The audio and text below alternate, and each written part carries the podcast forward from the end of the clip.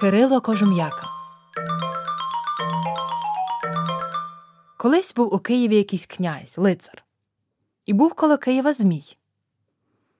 І щороку посилали йому дань давали або молодого парубка, або дівчину. Ото прийшла черга вже й до дочки самого князя. Нічого робить, коли давали городяни, треба й йому давати. Послав князь свою дочку в дань Змієві. А дочка була така хороша, що й сказати не можна. То Змій її полюбив. От вона до нього прилистилась та й питається раз у нього. Чи є, каже, на світі такий чоловік, щоб тебе подужав? Є, каже такий, у Києві над Дніпром. Як вийде над Дніпром учити кожі, бо він кожум'яка, то не одну несе, а дванадцять разом. І як набрякнуть вони водою в Дніпрі, то я візьму та й учеплюсь за них, чи витягне то він їх, а йому байдуже. Як поцупить, то й мене з ними трохи на берег не витягне. От того чоловіка тільки мені й страшно. Князівна і взяла собі те на думку і думає, як би їй вісточку додому подати і на волю до батька дістатись. А при ній не було ні душі, тільки один голуб.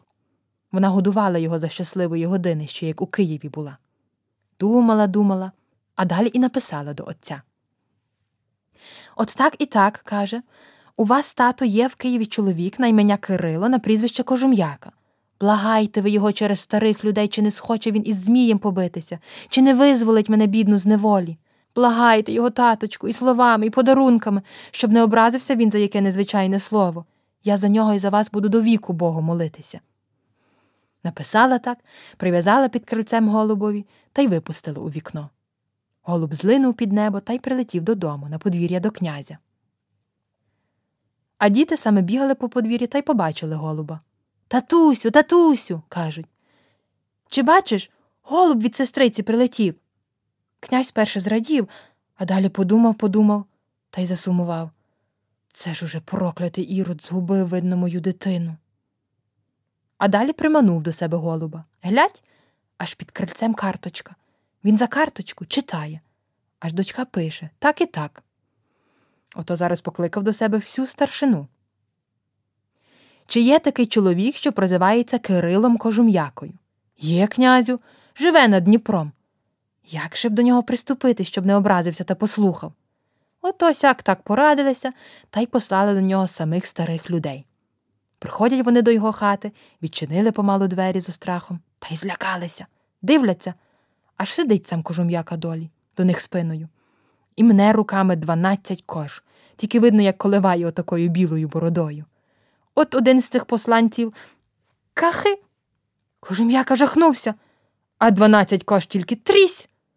Обернувся до них, а вони йому в пояс. От так і так прислав до тебе князь із просьбою. А він і не дивиться. Розсердився, що через них та дванадцять кош порвав. Вони знов давай його просити, давай його благати, стали навколішки, шкода, просили, просили, та й пішли, понуривши голови. Що тут робитимеш? Сумує князь, сумує і вся старшина. Чи не послати нам іще молодших? Послали молодших. Нічого не вдіють і ті. Мовчить та сопе, наче не йому й кажуть. Так розібрали його за ті кожі. Далі схаменувся князь і послав до нього малих дітей. Ті, як прийшли, як почали просити, як стали навколішки, та як заплакали. Той сам кожум'яка не витерпів, заплакав та й каже Ну, для вас я вже зроблю. Пішов до князя. Давайте ж, каже, давайте мені дванадцять бочок смоли і дванадцять возів конопель.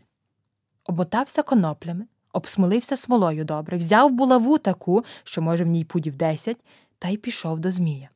А Змій йому й каже А що, Кирило, прийшов битися чи миритися?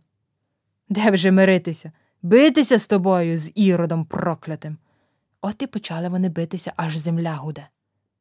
Що розбіжиться Змій та вхопить зубами Кирила, то так кусок смоли й вирве. Що розбіжиться та вхопить, то так жмоток конопель і вирве. А він його здоровенною булавою як улупить, то так і вжене в землю. А Змій, як вогонь горить, так йому жарко. І поки збігає до Дніпра, щоб напитися, та вскочить у воду, щоб прохолодиться трохи, то кожум'яка вже й обмотався коноплями і смолою обсмолився. Ото вискакує з води проклятий ірод, і що розженеться проти кожум'яки, то він його булавою тільки луп. Що розженеться, то він знає його булавою тільки луп та луп, аж луна йде.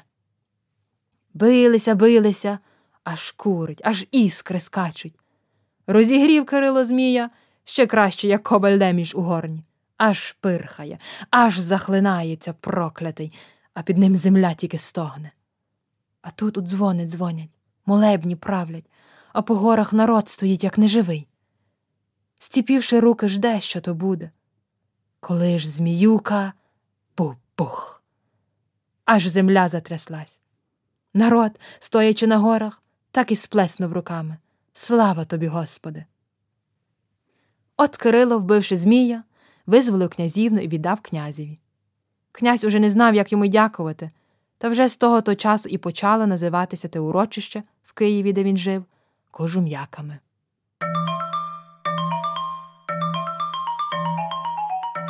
Це була казка Кирило Кожум'яка. Читала Марта Кізима.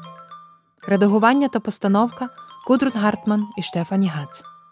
Аудіозапис і техніка Мелані Інден.